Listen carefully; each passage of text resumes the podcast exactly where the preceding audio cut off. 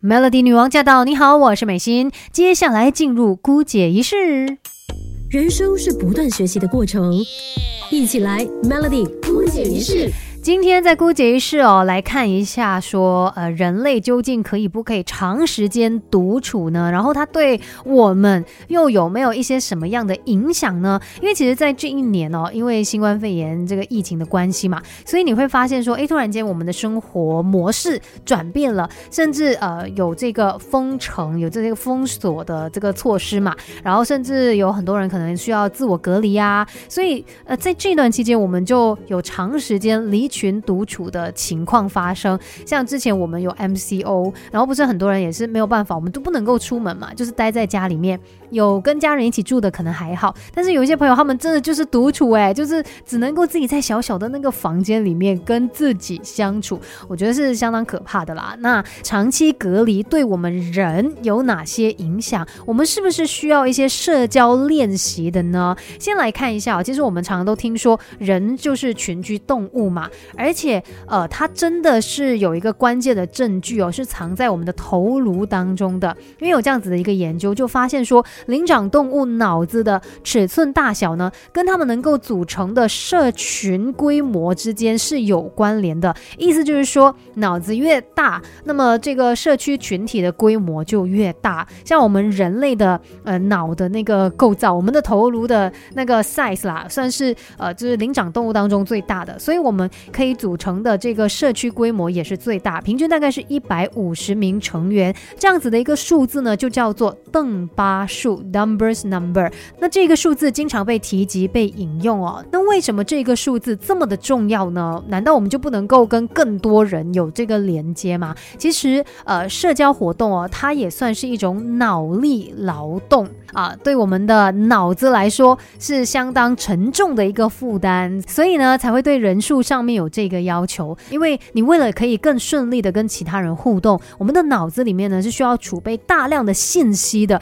一些基本信息当然就是包括，哎，叫什么名字啊，今年几岁啊，然后可能说包括他是做什么职业的，在哪里上班，家住在哪里，然后他有没有一些细节特征，他有没有可能曾经一些呃很特别的经历啦，然后他的好朋友是谁，然后谁又跟他不合，等等等等，哎，这些资讯呢，其实呢都会记录在我们的脑子里面。那在社交的时候，如果这些讯息出错了，有可能就会导致不好的一些状况发生了。就好像我们平常也会有这样的情况啊，你可能不知道哪位朋友他最近刚分手，结果还很白目的就问他说：“哎，最近跟你男朋友怎么样啊？为什么他没跟你一起出来啊？”结果就看到他脸一黑，或者是突然间眼泪就掉下来，才发现：“Oh no，我说错话了啊！”这是我们社交当中非常重要的一环啦，不小心可能就会。呃，提到别人的伤心事，或者是有的时候，甚至有可能会不小心得罪对方的。所以，像我们人类的脑子哦，是灵长动物当中最大的，因为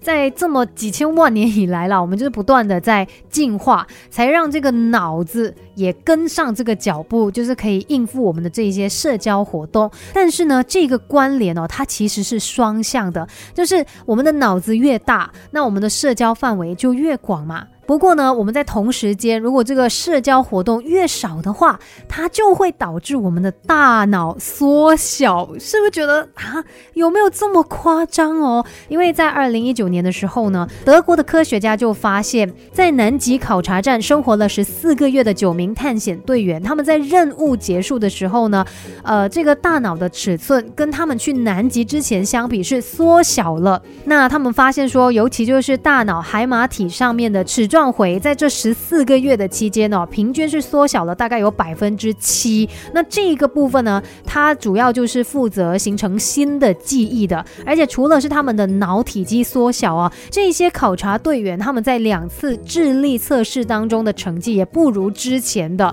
所以呃，科学家们就进行了一些猜测啦。他们觉得说这样子的变化呢，有可能可以归咎于他们长时间处于与世隔绝的状态。但是说到社交活动哦，其实它是有一些复杂的，因为呃，像心理学家他们是不在乎说跟你交往、跟你互动的人有多少，那最主要就是你怎么样看待自己的处境。像如果你是一个人，是独处的一个情况，可是呢，你不感到孤独，那这样子的情况底下呢，你的呃这个心灵上面是满足的状态的，所以是 OK 的。可是如果说即使有很多人在你身边，但你还是觉得是孤独一人啊，孤独这样子的感觉呢，是完全不一样的。因为呃，孤独的人呢，他们是感觉到自己与世隔绝。被孤立的，然后他们内心深处呢，可能是渴望有这个社交接触的，但是呢，就有研究结果表明哦，孤独的人，他们即使是有了一些社交机会，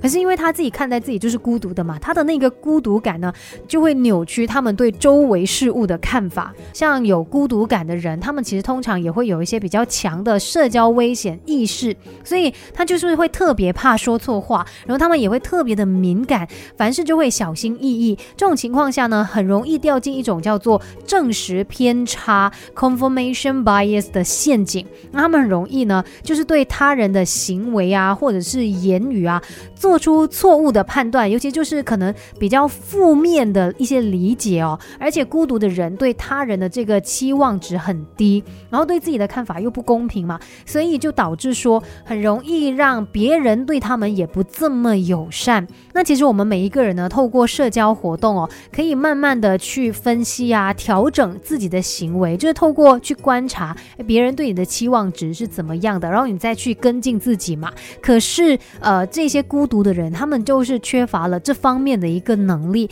甚至呢，他有可能会陷入一种孤独循环，会导致他自卑啊、好战啊、悲观啊、精神紧张、社交焦虑等等这些负面情绪全部交织在一起的时候，就让孤独的人他们进一步的去疏离他人。那最严重的情况之下呢，孤独会使人忧郁。所以，如果你意识到自己有这样子的一个倾向的话呢，就要提醒自己，尤其是呃，尽量的多跟其他人接触，敞开心胸，给自己一个机会，也给其他人一个机会。你接触越多的人，有可能呢，就可以慢慢的培养，还有训练你个人的社交技能。花一点时间去练习，其实你也可以做得很好的。但如果说是你发现身边有朋友，是这样的一个情况，他常常会有这样子的孤独感。那你也要去体谅他，可能他的一些行为啊，然后他说的一些话啊，并不是我们理想中的那一个状态。但是，请你去谅解他，这样子呢，也可以是给他们的一种力量啊，让他们